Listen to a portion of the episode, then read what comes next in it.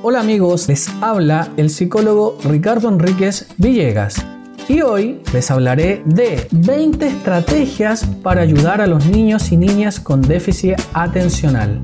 ¿Preparados? Iniciamos. Estrategias en el aula. Número 1. Es conveniente que el niño o niña con TDA se siente cerca del docente para evitar distracciones al dialogar con sus compañeros. Número 2. No sentarlo cerca de las puertas, tampoco de las ventanas o paredes. Número 3. A la hora de trabajar en grupo es necesario sentarlos con compañeros que tengan buena conducta. Pueden o no tener buen rendimiento escolar. Número 4. Se sugiere que los niños trabajen en grupos pequeños, no más de dos o tres personas. Número 5 mantener un contacto físico y visual para llamar su atención y así ayudarlo en los momentos que él lo requiera. Número 6. Utilizar la colaboración de una docente de integración o alguien que también ayude a la supervisión. Ahora vamos con las estrategias para la organización de las actividades. Número 7. Fragmentar las tareas dividir la tarea en pequeñas partes o bloques para focalizar muy bien su atención.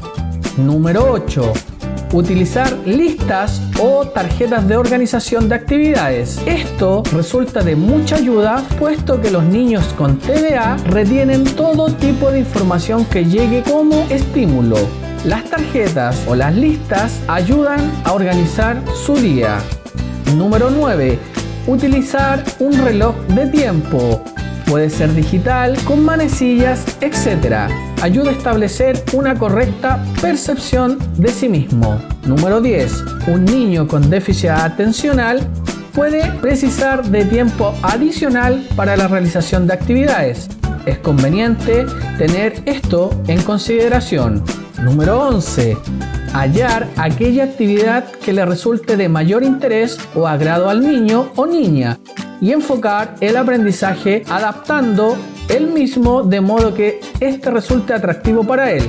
Número 12. Cuando el niño quiera irse del aula, acudir a la maestra integradora, acompañante externo o la persona que esté asistiendo al niño en aula. Permitir salir de la misma dado que, de lo contrario, los niños varones con TDA se alteran con mucha facilidad y las niñas con déficit atencional tienden a deprimirse. Número 13.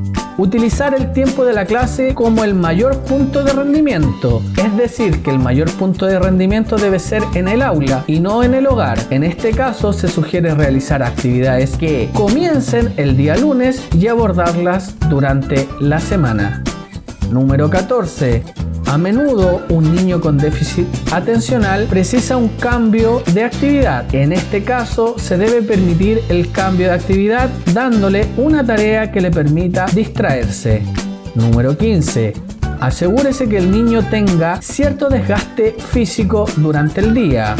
Número 16 Revisar periódicamente el trabajo que el niño está realizando en clase. Para esto se puede solicitar la ayuda de la maestra de integración o acompañante del niño. Tips para la tarea desde el hogar. Número 17. No es recomendable enfocarse en muchas tareas para la casa, puesto que es en la escuela donde deben llevar la mayor actividad intelectual si se quiere dejar una actividad para la casa, que ésta no supere los 30 minutos por día.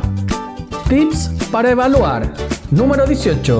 En cuanto a las evaluaciones, es recomendable realizar las mismas de forma escrita, pero en un ambiente de tranquilidad. Puede ser necesario que el niño rinda su examen solo, separado de sus compañeros, para aumentar su concentración, o bien estar sentado adelante sin ninguna distracción. Número 19. A menudo se puede realizar evaluaciones adaptándolas a las necesidades de los niños. No destacar la posibilidad de trabajar en forma oral o verbal para evaluar su conocimiento en un lugar a solas. Número 20. Se debe evitar crear un ambiente hostil cuando el niño deba rendir un examen para impedir el aumento de su nerviosismo. Y además, como tip excepcional, no olviden reforzar positivamente los pequeños logros, los medianos y los grandes. Es de suma importancia para el desarrollo de su autoestima que lo feliciten en los momentos que él ha logrado superarse.